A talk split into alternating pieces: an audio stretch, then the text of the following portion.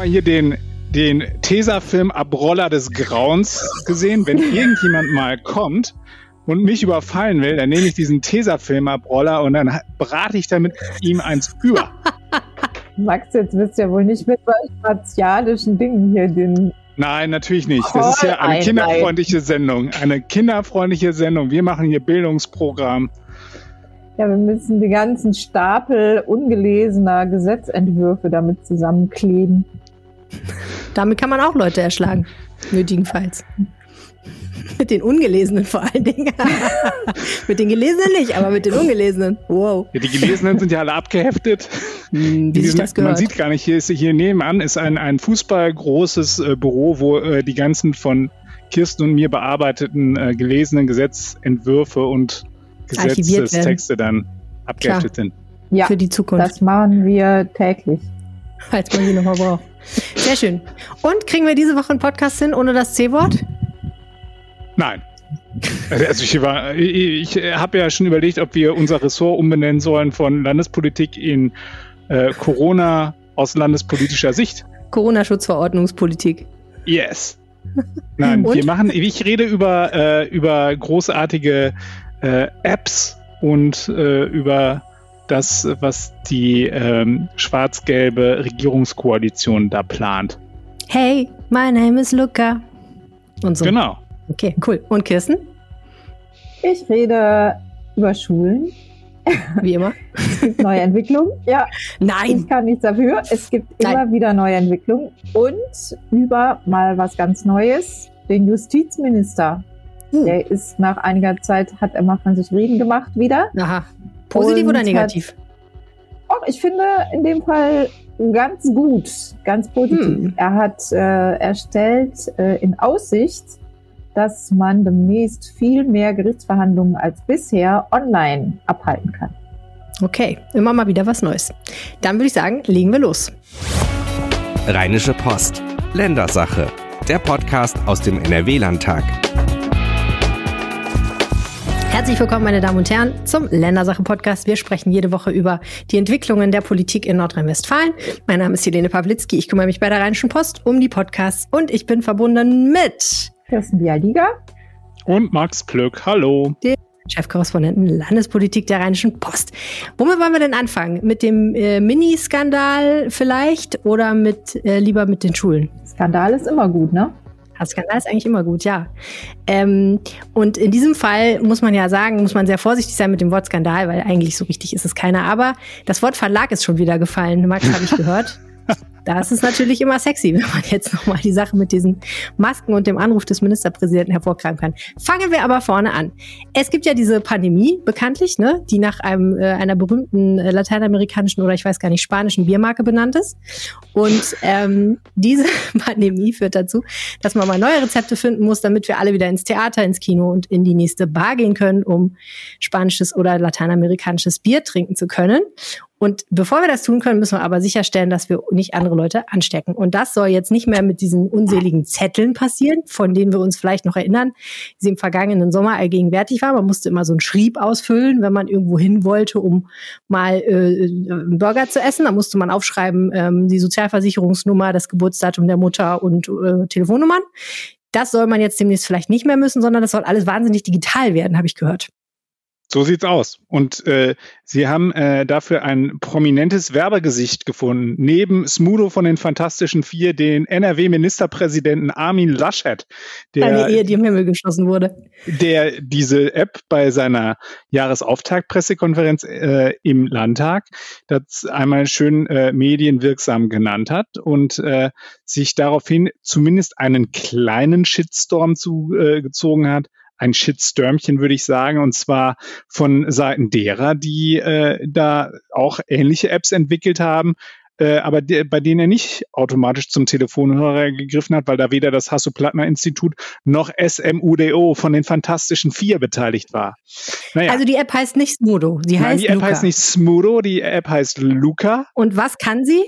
Was soll Die sie kann, können? also das ist, das ist tatsächlich äh, so ein Ding, mit dem du ähm, mit dem du deine Kontaktdaten äh, hinterlässt, wenn du irgendwo warst. Also du kannst dich einchecken, dann kannst du halt eben die Kontaktdaten hinterlassen.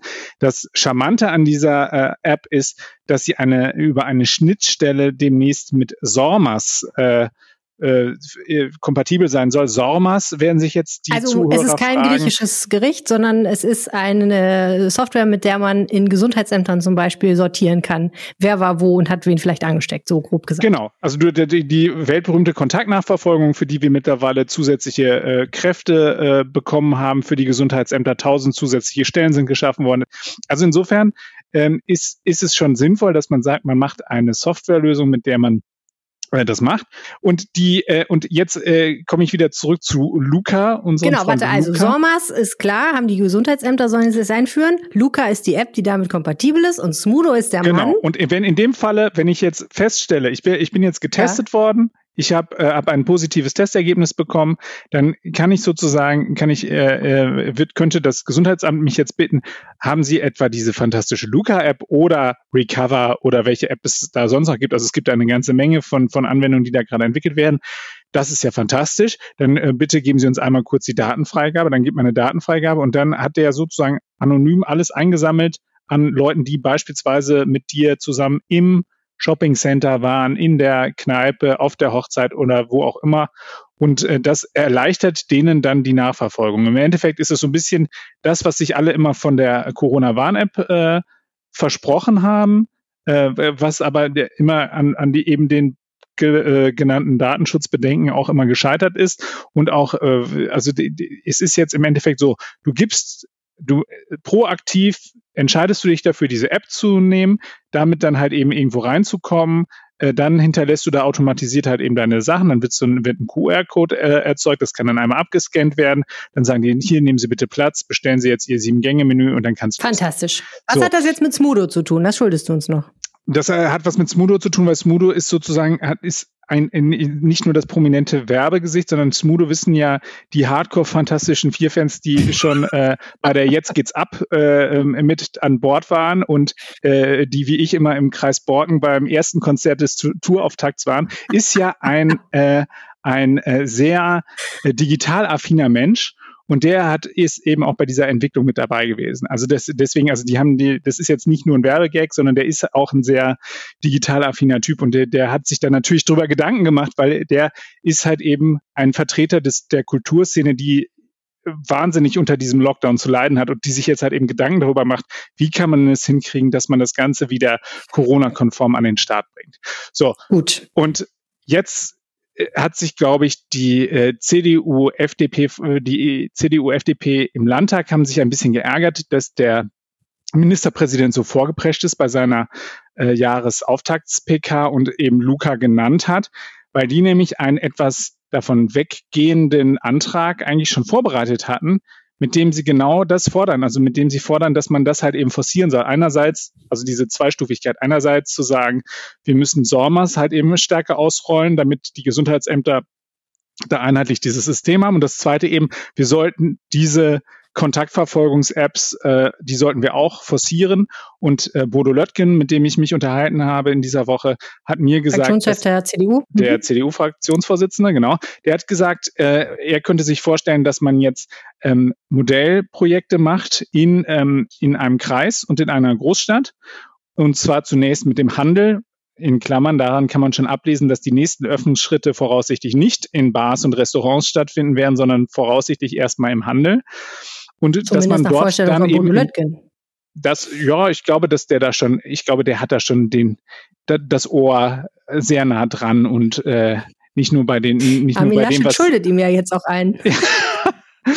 ob er diese Karte spielt, ich weiß es nicht.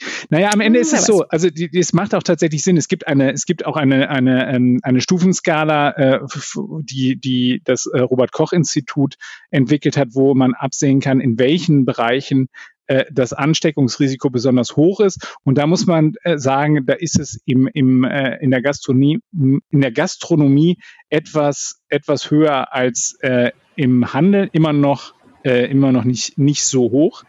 Und das heißt also, du kannst schon darauf äh, gucken. Die werden jetzt versuchen, über diese Apps äh, dahin zu kommen, dass sie nicht mehr so starr an die 50er-Inzidenz rangehen. Also dass man halt darüber hinausgehen kann, weil was, was wär, wird die Argumentation sein? Die Argumentation wird sein, mit diesen fantastischen digitalen Hilfsmitteln werden wir auch in der Lage sein, bei höheren Inzidenzwerten eine Nachverfolgung zu garantieren, wenn eben alle SORMAs haben und wenn halt diese, diese Apps, diese Nachverfolgungs-Apps ordentlich angewandt werden und dadurch eben die Nachverfolgung erleichtert wird und das dann eben weniger personelle Ressourcen in den Gesundheitsämtern fordert. Bislang ist es so, dass man sagt, pro 100.000 ähm, Menschen braucht man vier Gesundheitsamtsmitarbeiter, um diese Nachverfolgung äh, zu gewährleisten. Daher kommt auch so ein bisschen abgeleitet diese 50er-Inzidenz.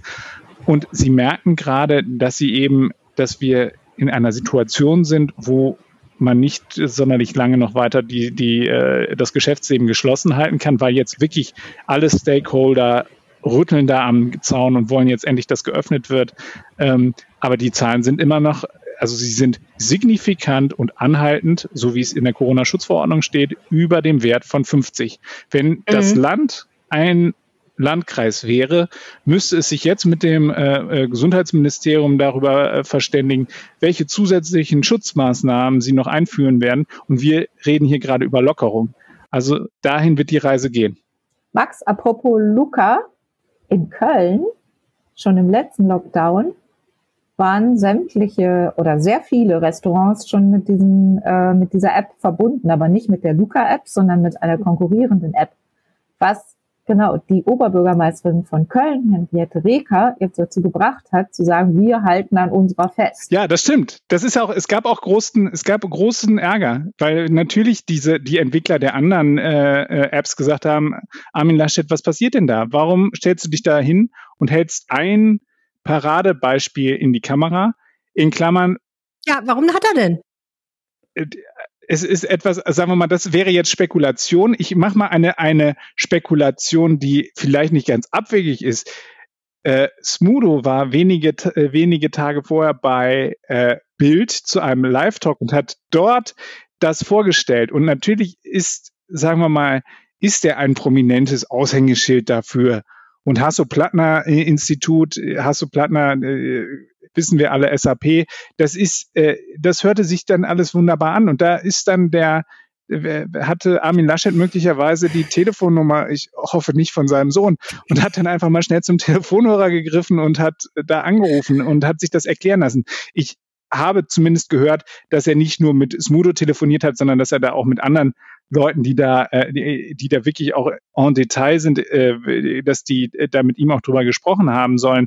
Ähm, meine, das ist ja, ist ja alles schön und gut. Das Problem, was wir daran sehen, es ist wieder, sagen wir mal, eine gewisse Parallele äh, zu, äh, zu Van Lag. Er hat jetzt noch nicht bestellt, er hat noch nicht auf den Bestellbutton gedrückt, aber es ist, sagen wir mal, die, das hat er ja bei Van Lack auch nicht bei den Masken, ne? Muss man ja ihm zugute halten. Hat er nicht selber bestellt. Er hat ja nur telefoniert und dann haben andere Leute bestellt. Aber ich weiß, was du meinst. Das ist die rheinische Lösung, ne? So, es ist so alles so ein bisschen man weiß nicht so richtig, wie es zustande kam. Es ist so ein bisschen es ist, ein, es ist natürlich ein Zeichen, wenn, wenn ich mich hinstelle, wenn ich mir ein, äh, wenn ich weiß, es gibt fünf oder sechs oder sieben verschiedene Apps, die, die äh, einen ähnlichen Ansatz verfolgen. Und die haben mir geschrieben und die haben mir auch schon vor Monaten geschrieben, dass die dann nachher auf der Zinne sind, wenn er dann halt eben eine andere App, weil die dann ein etwas prominenteres ähm, äh, Aushängeschild mit an Bord haben, in die Kamera hält. Das finde ich, kann man durchaus verstehen. Und ich, äh, Kirsten hat es ja geschildert. Es gibt ja diese Praxisbeispiele, wir reden ja hier nicht über, über Dinge, wo dann da einer mal sagt, ja, ich habe da mal so ein bisschen mit Keller vor Maschinen programmiert, sondern da sind ja auch tatsächlich äh, Dinge, die schon in Anwendung sind. Also dieses hm. Recover, das ist bei, das ist schon auf, auf Festivals, als es da im Sommer wieder losging und man da mit den Abstandsregeln, äh, muss man auch immer fragen, ob das alles so gut war, aber am Ende haben sie das gemacht und da kam das schon zum Einsatz. Also das ist jetzt nichts, was, was da nicht äh, schon in Anwendung ist. Und insofern finde ich, ist diese, hat diese äh, Kritik einen Punkt.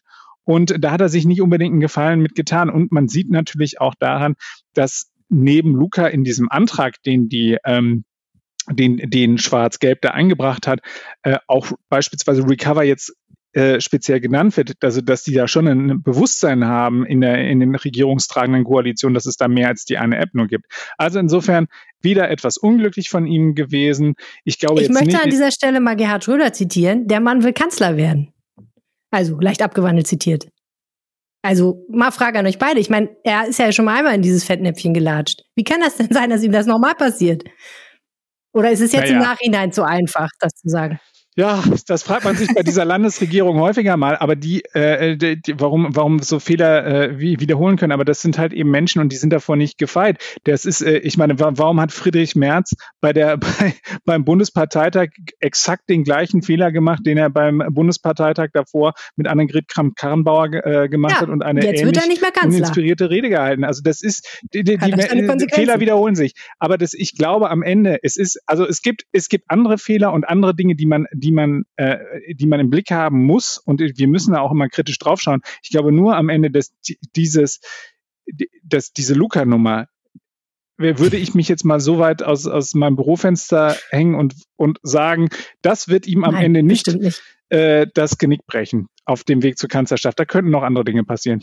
Bestimmt nicht. Aber, aber Max, ich glaube, wir sind uns einig, dass das so ein bisschen, das ist einfach seine Achillesferse. Also wenn Armin Laschet Kanzler werden will, dann muss er damit aufhören. Also das sind jedes Mal, das sind ja, ja, das sind ja einfach, es sind äh, diese Kleinigkeiten, aber es hat ja auch, äh, erinnerst dich ja auch, ähm, zu ähm, direkt nach der Landtagswahl hatte er sein Kabinett zusammengestellt und hat äh, den äh, Medienminister ernannt und der Medienminister ist äh, hat Anteile an einem der wichtigsten Zeitungsverlage in Nordrhein-Westfalen. Das hat er dann ja auch ein Stück weit zurückgenommen nach äh, öffentlicher Kritik, äh, auch äh, unserer Zeitung. Und ähm, das, das ist einfach, das ist so ein Muster und das ist dieses ähm, Trennen, also zwischen äh, Interessen, wo könnte ein Interessenkonflikt bestehen? Also diese Frage, wo, wo ist eventuell ein Interessenkonflikt und ähm, wie ähm, welches Licht wirft er auf das Handeln der Politik, dieser Interessenkonflikt, wenn ich ihn nicht erkenne? Das ist, glaube ich, ein Punkt, das äh, kann ihm gefährlich werden. Also das ist, da, da ähm, muss er schon aufpassen. Also da ist Van Laak jetzt zum Beispiel, da ist äh, das äh, mit der Luca ist fällt dagegen ein bisschen ab. Aber es gibt mehr von diesen Beispielen. Es gibt das Beispiel auch, dass er ja Friedrich Merz zum Brexit-Beauftragten gemacht hat und äh, das widersprach den Compliance-Regeln, die sich die Landesregierung selber gegeben hat. Also das äh, Compliance ist immer, ähm, die sind Regeln für eine korrekte Unternehmensführung oder politische Führung. Ähm, also all diese, das ist so ein Muster, das äh, da, da muss er, da muss er, glaube ich, wirklich aufpassen. Der letzte, das letzte Beispiel war ja dafür die Berufung des Cheflobbyisten von Sanofi, zu, zu, die, die, der wurde in dieses Gremium, in diesen, in diesen Beraterstab berufen, der äh, ähm, auch für die Impfkoordination zuständig ist. Also sozusagen die, die, die, der Corona-Stab, der hier äh, zwischen den einzelnen Ministerien alles koordinieren soll.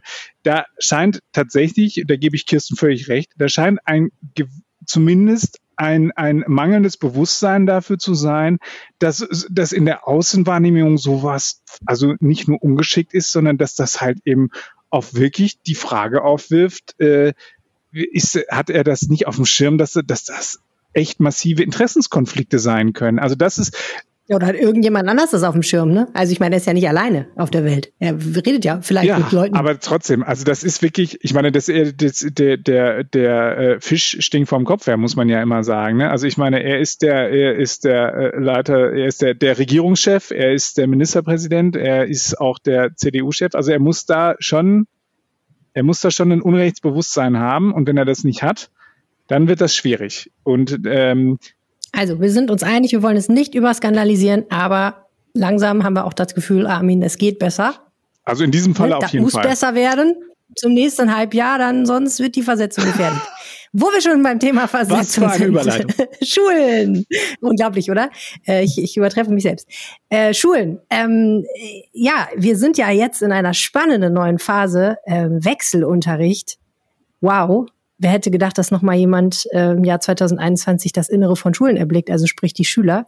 Ähm, große Freude bei den Lehrern und Schülern mittlerweile oder eher so, hm, ja, geht so? Also ich glaube, ähm, die Freude war schon sehr groß bei den Schülern, aber auch bei den meisten Lehrern. Also die äh, waren jetzt sechs Wochen zu Hause. Das ist äh, ja, war schon nicht mehr lustig.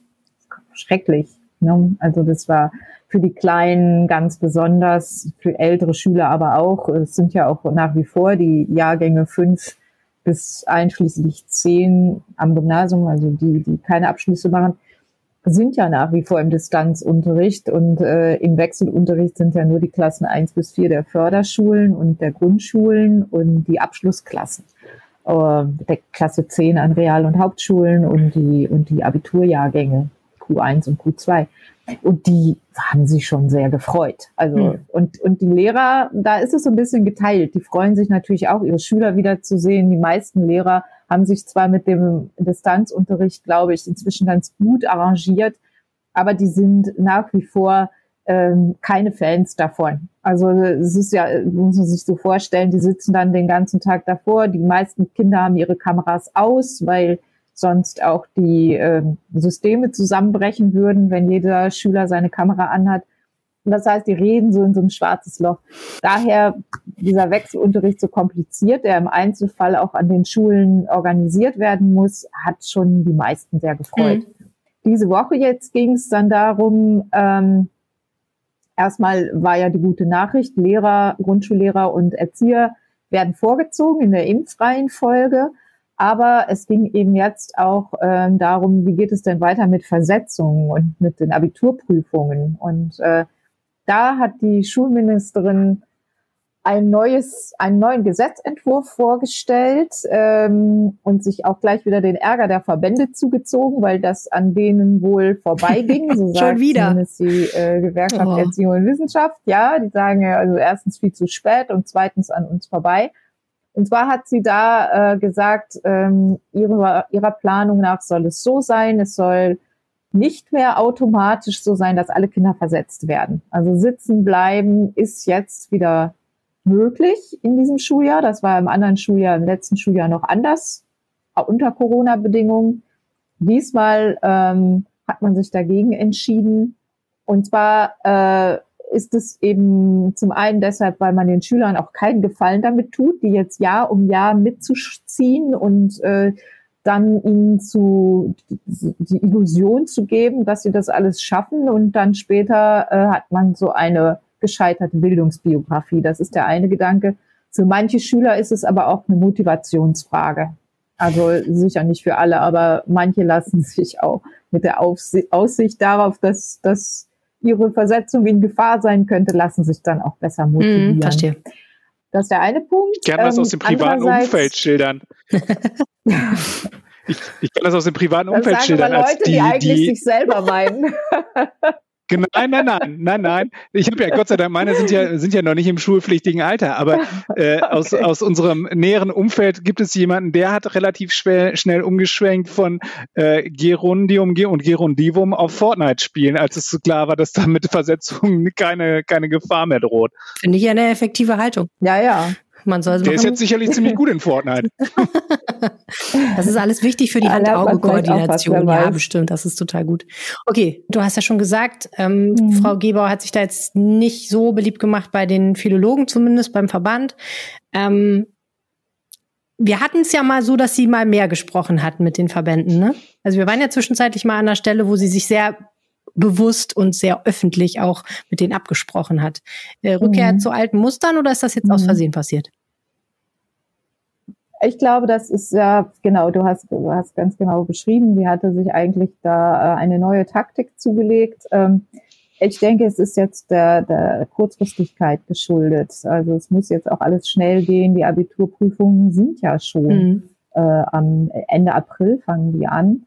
Und vorher muss das ja dann alles auch auf äh, guten äh, auf guter Basis stattfinden, muss alles seine Richtigkeit haben und äh, da blieb ihr wahrscheinlich nicht mehr viel anderes übrig. Ähm, man hätte sicher alles früher auch einstielen können, wie bei vielen Dingen im Moment. Äh, da gibt es, da ist ja auch die Schulministerin keine Ausnahme. Ähm, sie hat aber sehr, sehr viel zu regeln immer. Das muss man auch zugestehen. Also es ist schon eines der Ministerien, die am meisten gefordert sind, äh, darin immer mhm. wieder neue Anpassungen vorzunehmen. Es ist ja auch eine sehr große unterschiedliche Klientel. Es gibt dann die Förderschüler, es gibt die Berufskollegs, es äh, gibt für jede Schulform unterschiedliche ähm, Anforderungen und äh, ja, Sekundarschulen, ja. das ist eine so eine ja. ganz kleine Schulform und so weiter. Also ich will sie nicht über Gebühr in Schutz nehmen, aber ich glaube, dass das haben darin sind sich auch äh,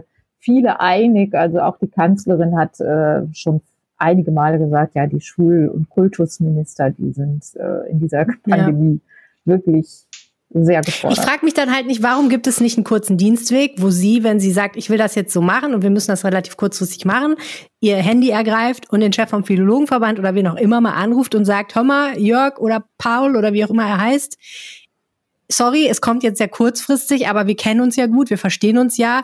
Und so, also ich würde, so stelle ich mir ehrlich gesagt vor, dass erfolgreiche Politik funktioniert, dass man dann auch mal redet, mal auch unter drei vielleicht redet und dann das mal kurz klärt, damit nicht hinterher die Stinkbombe fällt. Ich weiß aber nicht, ob ich mir das so einfach vorstelle und ob das sehr House of Cards inspiriert ist, meine Vorstellung von Politik hinter den Kulissen. Aber irgendwie denke ich so, so würde ich das ja auch machen, ne? wenn ich weiß, ich muss jetzt, weiß ich nicht, morgen in einer Redaktionskonferenz irgendwas verkünden, wo ich, äh, ne, ich verkünde jetzt, es gibt demnächst übrigens einen neuen Politik-Podcast mit Kirsten Bialdiga, der heißt Sex und Politik und ich habe aber Kirsten noch nicht informiert, dann würde ich aber wenigstens zumindest abends um neun vorher sagen, Kirsten, es tut mir total leid, aber mir hat hier jemand die Hand auf den Rücken gedreht und ich muss das jetzt morgen verkünden. Ich wollte es dir eigentlich schon vorher sagen, bitte sei nicht böse. Das würde ja immer helfen. Was ich denn böse wäre, wenn ich nicht bei über, mit euch zusammen über Sex und Politik reden dürfte. Also. okay, dann müsst ihr also auch noch Max anrufen. Ich meine, das oh zeigt ja nur, wie kompliziert es ist. Aber wisst ihr, was ich meine? Also stelle ich mir das so einfach vor. Ich meine, Sie müssen es ja nicht mehr selber um machen. Auf eine Frage zurückzukommen, Helene. Helene, ja. um auf deine Frage zurückzukommen. Ähm, ja, also es gibt Unterhändler, das ist schon so, die bestimmte Sachen vorbereiten. Manchmal wird die Zeit einfach knapp. Es gibt in der Schulpolitik zig Verbände. Also wenn du jetzt den Chef des Philologenverbandes anrufen würdest, dann würde der die Gewerkschaft Erziehung Wissenschaft, der Verband Bildung und Erziehung, der Lehrer NRW-Verband und wie sie alle heißen, würden sagen, nee, also so geht's hier nicht, wir wissen nichts davon. Also sie muss schon alle zusammenbringen, möglichst. Das hat sie ja auch jetzt äh, die letzten Male immer gemacht. Das ist dann aufwendig. Es ist, am Ende sind auch nicht alle zufrieden. Äh, ich glaube, es ist so ein bisschen, weißt du, wir beschweren uns ja auch die ganze Zeit darüber, dass alles so mhm. langsam geht. Ne? dass es ist immer diese Abwägung, wann muss auch mal pragmatisch etwas vorangetrieben werden und wann kann ich mir Zeit ja. nehmen. Es ist bei Gesetzen muss natürlich, müssen alle Regeln eingehalten werden, alle demokratischen Regeln. Das ist ganz mhm. klar. Da habe ich mich jetzt, äh, da, da ist sicher, da hat die GEW einen Punkt, wenn sie sagt, Sachverständige werden nicht gehört. Das hätte auch vorher passieren können. Die Schulministerin hat auch viele Dinge hinausgeschoben. Also das will ich, äh, da will ich sie gar nicht in Schutz nehmen. Ich glaube nur, dass es in dieser Pandemie auch Situationen gibt, da wäre ein bisschen mehr Pragmatismus gut gewesen. Und ähm, es gibt andere Situationen, da hätte äh, alles viel mehr nach Recht und Ordnung verlaufen müssen. Das müsste man sich dann wirklich irgendwann nochmal ganz genau angucken, wo ist es schiefgelaufen. Aber es gibt ja auch immer Leute, die klagen. Und daher haben wir da ja auch diese gewisse Kontrolle. Es gibt auch Schüler, die klagen, warum sie jetzt noch nicht im Wechselunterricht sind. Und es gibt wiederum andere Klagen von Händlern, von Gastronomen. Also da gibt es ja diese demokratische Kontrolle ist ja auch weiterhin da. Oh, da ist die Überleitung. Da ist die Überleitung. Merkt ihr es? Wir müssen noch ganz kurz ja, über die Gerichte ja, ja. reden. Viele Leute klagen und es gibt natürlich auch noch andere Prozesse. Und äh, das, was ich ja immer sehr kurios finde ähm, im deutschen Justizwesen, ist ja, dass es ganz, ganz wenig Aufzeichnungen eigentlich gibt von dem, was da passiert. Also du darfst nicht als Journalist Tonband mitlaufen lassen, einfach, dass da nicht einfach einen Radiobeitrag aus der, aus der Verhandlung machen, äh, es gibt keine Fernsehaufnahmen, keine Bildübertragungen ne, und so weiter und so fort, was ja zum Beispiel in den USA gang und gäbe ist. Und selbst ähm, wenn es dann um so Dinge ging früher, dass viele, viele Menschen sich eine bestimmte Verhandlung anschauen wollten und die in einen Nachbarraum übertragen werden sollte, dann war das immer ein Riesenbohai und ganz schwierig und die Gerichte fanden das eigentlich gar nicht so witzig, haben es dann aber doch manchmal gemacht. Und jetzt sind wir an einem Punkt, wo tatsächlicherweise Verhandlungen per Videokonferenz stattfinden sollen. Das ist ja, finde ich, ein gigantischer Schritt. Irgendwie kommt mir das so vor. Mm. Nein? Also du redest von Strafprozessen. Okay, ja. Strafprozesse dürfen auch weiterhin nicht per Video ja. übertragen werden. Das ist, äh, da, da gibt es ja auch die Angeklagten verhöhlen sich ja, ja, ja. immer und die wollen. Aber auch in Zivilprozessen darf man ja nichts mitschneiden werden. eigentlich. Und Zivilprozesse, da gibt es diesen Paragraphen 128a der Zivilprozessordnung und der besagt, dass auch, wenn die Beteiligten zustimmen, es möglich ist, ähm, Verhandlungen per Video stattfinden zu lassen. Aha. Bis 2020 wollte das fast niemand. Also da waren erstens die Gerichte nicht für technisch nicht ausgestattet dafür. Äh, zweitens ähm, gab es, gibt es, das ist auch immer noch äh, so, eine Spesenordnung für Anwälte. Also es, es gibt ja auch nicht nur den gut verdienenden Anwalt, es gibt ja auch Anwälte, die nicht so gut verdienen, die freuen sich dann, wenn sie mit Kilometergeld vielleicht ein bisschen was gut machen können und mit Tagesentschädigungspauschalen. Mhm. Und ähm, daher gab es da einfach keinen Ansatz und keine Notwendigkeit, überhaupt über dieses, über diesen Paragraphen länger nachzudenken. Und jetzt ähm, hat sich aber gezeigt, dass der Wunsch nach Gesundheitsschutz und Sicherheit in den Gerichtssälen immer größer geworden ist. Und jetzt hat auch Nordrhein-Westfalen nach Sachsen-Anhalt, Schleswig-Holstein, Bremen und Hamburg den äh, Aufschlag gemacht und will 800 Gerichtssäle mit Videokonferenztools versehen. Also können dann in jedem Gericht, jedes Gericht in Nordrhein-Westfalen bekommt einen Zugang, sodass dann äh, diese Verhandlungen per Video übertragen mhm. werden können. Und das, das ist jetzt die große Initiative unseres Justizministers. Ja, ja, Justizminister äh, Peter Biesenbach hat da jetzt, ist da aktiv geworden und hat das auf den Weg gebracht und das ist auch relativ weit schon äh, vorangeschritten. Ähm, das eignet sich, so sagen jedenfalls Anwälte, vor allem für also Sachverständigenbefragungen, für Rechtsfragen erörtern. Also das ist mhm. ja auch Teil oft äh, von Verhandlungen. Oder wenn sich Parteien äh, in einem Scheidungsprozess beispielsweise, wenn die sich eigentlich einig sind, mhm. dann solche. Also bei den weniger komplizierten Termine, Verfahren. Genau. Wenn jetzt mhm. Parteien strittig sind oder wenn es eine komplizierte Zeugenvernehmung gibt, dann ist das sicher wieder was anderes. Also da muss man dann gut abwägen da ist es bestimmt auch gut, wenn ein Richter dann sehen kann und äh, dem, dem Betroffenen mhm. in die Augen schauen kann, ähm, um auch seine Glaubwürdigkeit ein bisschen besser beurteilen ja. zu können. Also die Technik ersetzt nicht alles. Ja, geht's ja auch um, äh, ne, dass sich dann doch nochmal zwei Parteien einig werden, die sich eigentlich nicht einig werden wollten, aber der Richter ja. sagt, Freunde, ich rate es euch wirklich zu, nochmal miteinander zu reden, weil das wird sonst nicht schön für euch beide. Und manchmal hilft das ja auch schon. Und da merkt man dann oft auch vor Gericht, finde ich, die persönliche Ansprache, die bringt's mhm. wahrscheinlich mehr. Warst du denn häufiger mal vor Gericht? Naja, als Berichterstatterin. Und mein Vater ist so. Jurist, mein Vater ist Anwalt. Also bei dem war ich jetzt nicht aber so nicht, oft dabei. Nicht auf der Anklagebank. Ich persönlich noch nicht, nein. Ich äh, bin noch nie erwischt worden ich liebe ja, ich liebe ja äh, äh Gerichtsberichterstattung sehr, weil ich finde, also ich glaube, auch wenn ich mal alt bin und im Ruhestand, dann gehe ich einfach jeden Tag ein bisschen durch die Gerichtssäle, weil man kann sich da einfach reinsetzen. Und ich finde das so faszinierend. Das ist so ein Panoptikum menschlicher Natur. Da kannst du so irre Sachen hören und irre Einblicke ins Leben kriegen. Das finde ich total abgefahren. Weißt du, Helene, was du dann auch machen kannst, was auch super ist als Alternative? Du kaufst dir ein paar Aktien und gehst auf so eine Hauptversammlung. Dann isst du einen schönen Kartoffelsalat und dann kannst du dir auch mal angucken, wie so ein Panoptikum vom Menschen ist.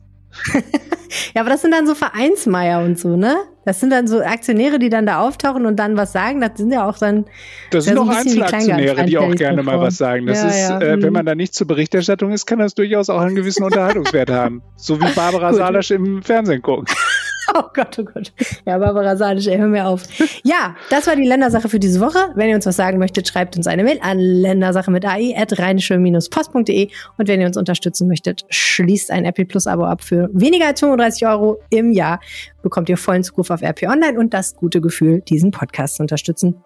Das Angebot gibt es unter rp-online.de slash abo-ländersache. Und langsam habe ich das Gefühl, ich mache das viel zu routiniert, wenn ich das hier erzähle. Das ist ein bisschen gruselig, wie ich das so runterspule. Vielen Dank ähm, fürs Zuhören und wir sagen Tschüss, bis nächste Woche. Tschüss. Tschüss. Mehr bei uns im Netz www.rp-online.de